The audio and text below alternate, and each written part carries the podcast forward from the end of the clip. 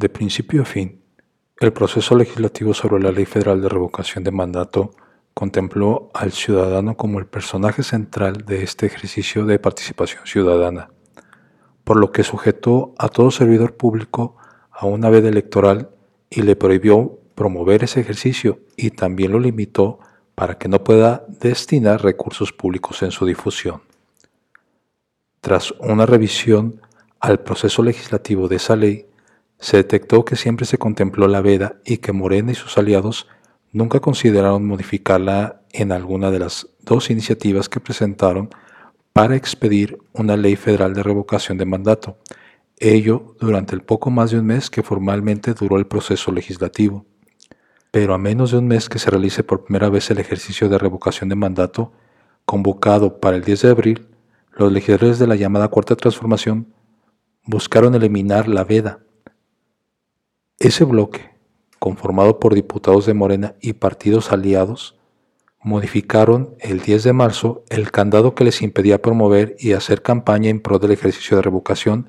al que llaman ratificación del presidente Andrés Manuel López Obrador. La vía fue a través de la emisión en la Cámara de Diputados y después fue la aprobación en el Senado mediante un decreto por el que, por el que se interpreta el alcance del concepto de propaganda gubernamental para excluir de éste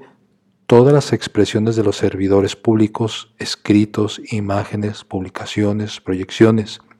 Así que para ello no regiría la veda en la revocación y en el futuro tampoco en un proceso electoral, lo que va a traer problemas para el 2024. Ni Morena ni nadie pensó antes en quitar la veda. En el rastreo del proceso de la ley se detectó que no existe precedente de que se, se propusiere la participación de actores políticos en la promoción de un proceso de revocación planteadas en casi siete años, desde el 2009 al 2015. Por eso el objetivo de los cambios consideró Medina Torres, un experto electoral y profesor de investigador de la Universidad Autónoma Metropolitana, se ve con claridad, es promover la consulta de revocación y que los ciudadanos vayan a emitir su voto porque todo apunta a que no va a haber la participación que quisieran. En el camino que Morena abandonó uno de los principios que sus diputados provenientes del Partido de la Revolución Democrática, PRD, impulsaron por lustros en aras de la imparcialidad y neutralidad de los servidores públicos y la equidad. Esta añeja pelea de la izquierda fue que no hubiera propaganda de instituciones y servidores públicos durante los procesos electorales. Así lo había sostenido históricamente y ahora, de la noche a la mañana, lo han borrado. También eh, eh, Medina recuerda que fue en la reforma electoral del 2007 al 2008, hace 14 años, cuando se reguló el acceso a la radio y televisión en materia electoral, que se prohibió la propaganda gubernamental, entendida también como las opiniones e imágenes de servidores públicos durante las elecciones. Ahora con el argumento de que se creen diferentes porque dicen que en el pasado se hizo mal uso y ellos no, establecen que sí se puede emitir propaganda gubernamental a través de opiniones, mensajes, imágenes y quieren, en el contexto de la revocación, que todos los servidores públicos opinen y hagan promoción. En realidad, la reforma electoral buscó atajar el uso de recursos públicos para que servidores públicos se autopromocionaran. Así, el artículo 134 de la Constitución incluyó y reguló el concepto de propaganda gubernamental y prohibió en ella nombres, imágenes, voces o símbolos que impliquen promoción personalizada de cualquier servidor público pero por eso podría quedar atrás con el decretazo que se ha avalado por los diputados y también ya por el Senado. Además de impedir la autopromoción de servidores públicos, esa reforma reguló el acceso a la radio y televisión para la propaganda política e impidió que terceros pudieran contratarla. Esto porque en las elecciones presidenciales previas, en las del 2006, en el entonces candidato López Obrador, el que padeció que vía spots pagados por empresarios fuera considerado un peligro para México. Esta última es una de las restricciones que sí se mantienen en la Ley Federal de Revocación y consiste en que el INE es la única autoridad que puede promover la revocación en radio y televisión, pues nadie más puede contratar propaganda en esos medios. También está prohibido que cualquier servidor público destine recursos públicos para promover el ejercicio, sea mediante el uso de recursos materiales o humanos a su cargo. La Ley Federal de Revocación de Mandato que rige el actual proceso revocatorio se aprobó en septiembre del 2021 por el mismo Congreso de la Unión. Pero como ha ocurrido con otras legislaciones, fue producto de las prisas pues debió expedirse desde el 19 de junio del 2020, como lo ordenó el régimen transitorio de la reforma constitucional en materia de consulta popular y revocación de mandato. Este fijó un plazo de 180 días tras la publicación del decreto, lo que ocurrió el 20 de diciembre del 2019. Solo Claudia Ruiz Mació presentó iniciativa de ley en febrero del 2021 y durante meses, largos meses, esa fue la única.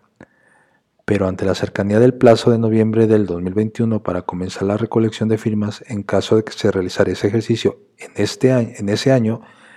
en agosto proliferaron, proliferaron las propuestas. Y entonces fueron los legisladores, los mismos legisladores de Morena, los más interesados para impedir que rigieran en el proceso revocatorio los lineamientos que, ante la omisión legislativa, aprobó el INE el 27 de agosto para regular el proceso. Los senadores decidieron entonces promover el rechazo a cinco elementos que el INE incluyó, la pregunta a los ciudadanos, misma que reprodujo el texto constitucional, revocación del presidente por pérdida de confianza y la prohibición a que los partidos políticos pudieran difundir esa consulta. Las otras objeciones fueron a que el INE hiciera el cómputo, que el periodo de recolección de firmas fuera de noviembre al 15 de diciembre, como dice la Constitución, y que todo el país se recabaran apoyos vía aplicación móvil y solo por excepción en municipios marginados con cédulas de papel. Pero en ninguna de las discusiones del Senado Cámara de origen de la ley ahora vigente ni durante la dictaminación o en la discusión en el Pleno se planteó eliminar la veda o restricciones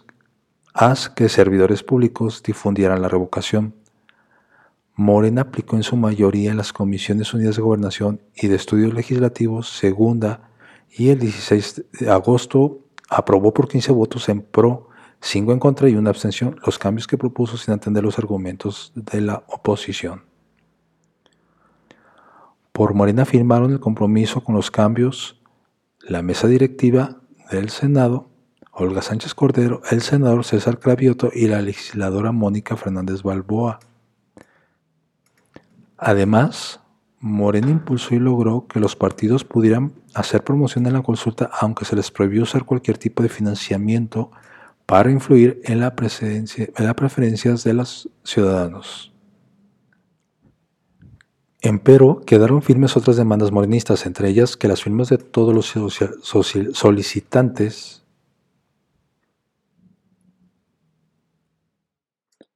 Empero, quedaron firmes otras demandas morenistas, entre ellas que las firmas de todos los solicitantes de la revocación se sumaran para efectos de alcanzar el porcentaje requerido por la Constitución para la procedencia del ejercicio, que el INE convocara de inmediato al ejercicio e iniciara su difusión y que instale tantas casillas como en elección federal.